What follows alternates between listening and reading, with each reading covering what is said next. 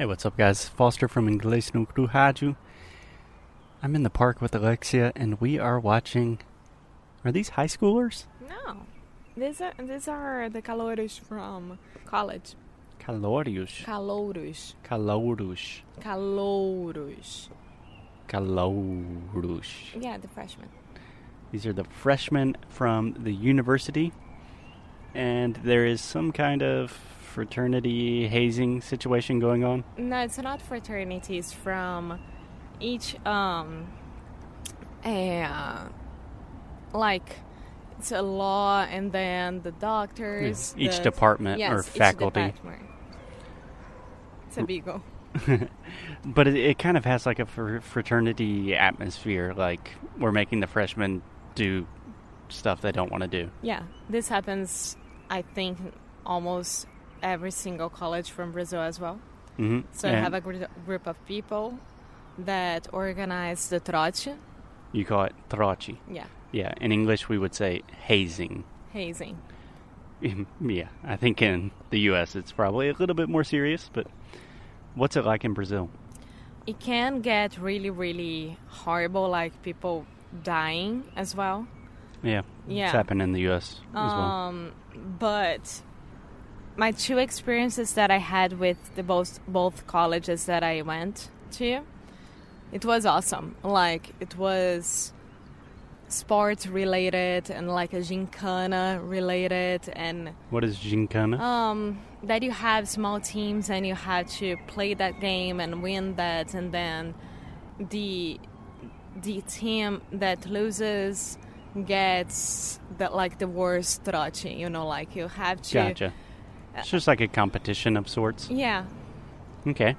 and it was very very fun i mean not that fun because the um, the team that loses has to have like fish water all over you Fish water. yeah sabe aquela coisa água de peixe What does fish water mean? the the water from the fish The water from the fish. from the fish Um, like you have the fish like water from an aquarium. No, like when you go to um, peixaria, the fish place, and then you buy fish, you get some water, like Gotcha. yes, and then Yeah. I guess fish water is. fish water. Yeah, that sounds kind of gross. Yeah. Ugh. Yeah. A little known fact, I think. I try to avoid talking about this on air, but I was a frat boy at one point in my life. Did you have to get money? What do you mean, get money? People like a lot of colleges send the the calouros, the freshmen, to go to the streets and get money from people walking by. Like you paint yourself. Calouro de Medicina, for example, 2020, and then you are all covered with all the painting, Yeah. and then you go in the middle street. Ah, tá ouvindo? Ole, ole. Cool. no, we never had to raise money technically, but you did have to pay to be in the fraternity. We said dues. Do you understand what dues are? Uh-huh. You had to pay monthly dues because it was a national fraternity, so you have to pay the nationals. No. That's true. I mean, a fraternity costs a lot of money. You have to maintain a house. You do all these activities. And plus, you suffer a lot. You suffer. to become a member of the frat. Yeah. So first, here's how the process works in the U.S. First, you have like the recruitment, the recruitment season. So a lot of different fraternities will have parties, and we call this rushing in the U.S. So normally the first semester or second semester of university, you have rush season. So all fraternities and sororities have a lot of parties. They invite you. You meet the members, and you decide, okay, I want to be in this fraternity or that fraternity. And then you have what we call bid day. So do you know what a bid is? No. A bid is if you bid on something, that's ah, like it's aposta. yeah, it's like at an auction. mm, uh, leilão. Leilão. Yeah, you put a bid on something. You put a price.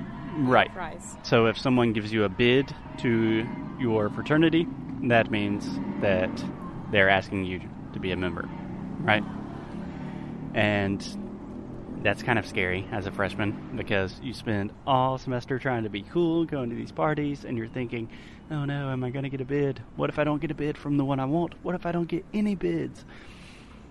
And then we have what we call Shake Day, where different members of each fraternity they go around campus and someone will just show up at your door and it's a member from the fraternity and they shake your hand.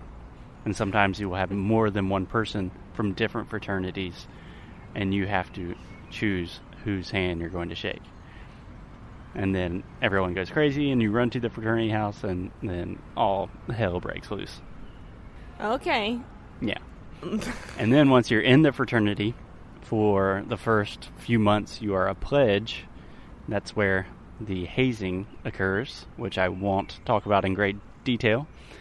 But it's- oh, it's horrible. It's horrible. it sucks. And then after that, everything's pretty cool. After you are proved by other human beings that if you are good enough to be part of the frat. Yeah, I mean, the entire thing is very, very stupid.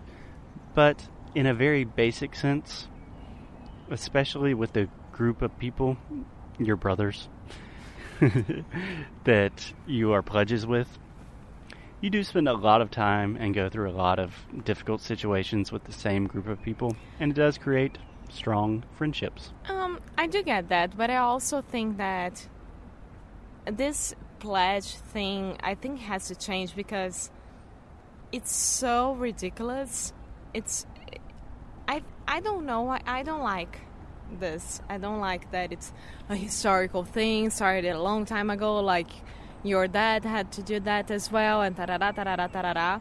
But I like the fact that there are like secret societies that you can be part, What? small groups that you can be part of.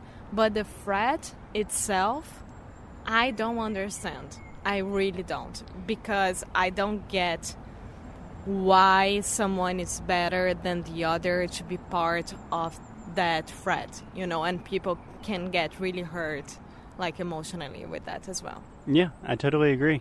I mean, I think most of it is very stupid. I do think it is quite representative of human nature in general.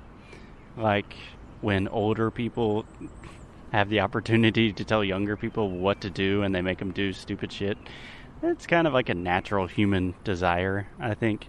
And then the desire to put things in categories like, oh, my group is better than your group. Humans do that all the time. So it is kind of representative of a lot of the dumb stuff we do as human beings. Yeah, and that's my point. Yeah. but I also do think it is great. Because imagine, no, more or less, imagine you're just going out from high school, and during high school it was also horrible. It's when, like, you are under pressure all the time, and then you go to a new place, to a university, to a college, and then you had to prove yourself again. Doing things that other people are making you to do. If not, you're not part of a group, and then you are an outsider. So Well, I would argue that in high school, it's just the same thing. It's like fraternities and sororities. Like you're in the cool group of kids or you're not. And then when you finish college, it's the same thing with like the job world. Did you get accepted to that company? Are you working at a cool place? Are you successful? There's always like a group of people saying you are not good enough.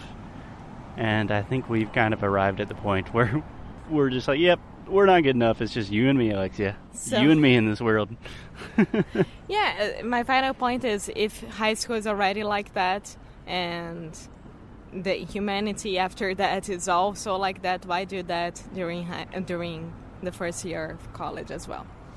Or like why continue doing that? That's it. And I and I hear that the the sororities are not like that. Sororities are frats for girls. yeah. yeah. at my university, it was essentially the exact same.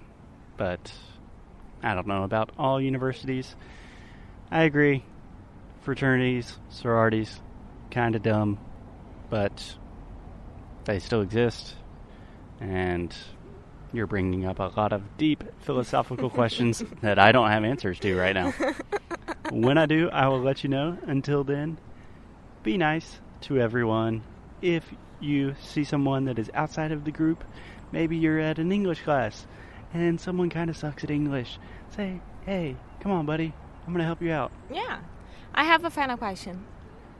Sure. Do you, like you said that it's a national thing, right? The frats. Mm-hmm. And is there like a president of the frat, like an old guy, that takes care? Yeah. Is this a job or a side job? uh, no, it's definitely a job. Oh, really? Yeah. Yeah, the president had to come to our actual fraternity house after we did some bad things. and he was not a cool dude. And does he go to every like frat around the the, the, the United States? No, I think that would be impossible. But he came to us because we were did he do? troublemakers. Uh, Okay, just Maybe. give me like maybe for next general. podcast. but I will say that one time, the a lot of people from nationals just showed up and immediately drug tested everyone in the fraternity with no knowledge. We just had to arrive at the fraternity house, and everyone got a drug test. I passed. Okay. I think that is a good place to end today for legal reasons. It's a job. Love you, Mom. Not a side job. and we will talk to you guys tomorrow. okay, bye.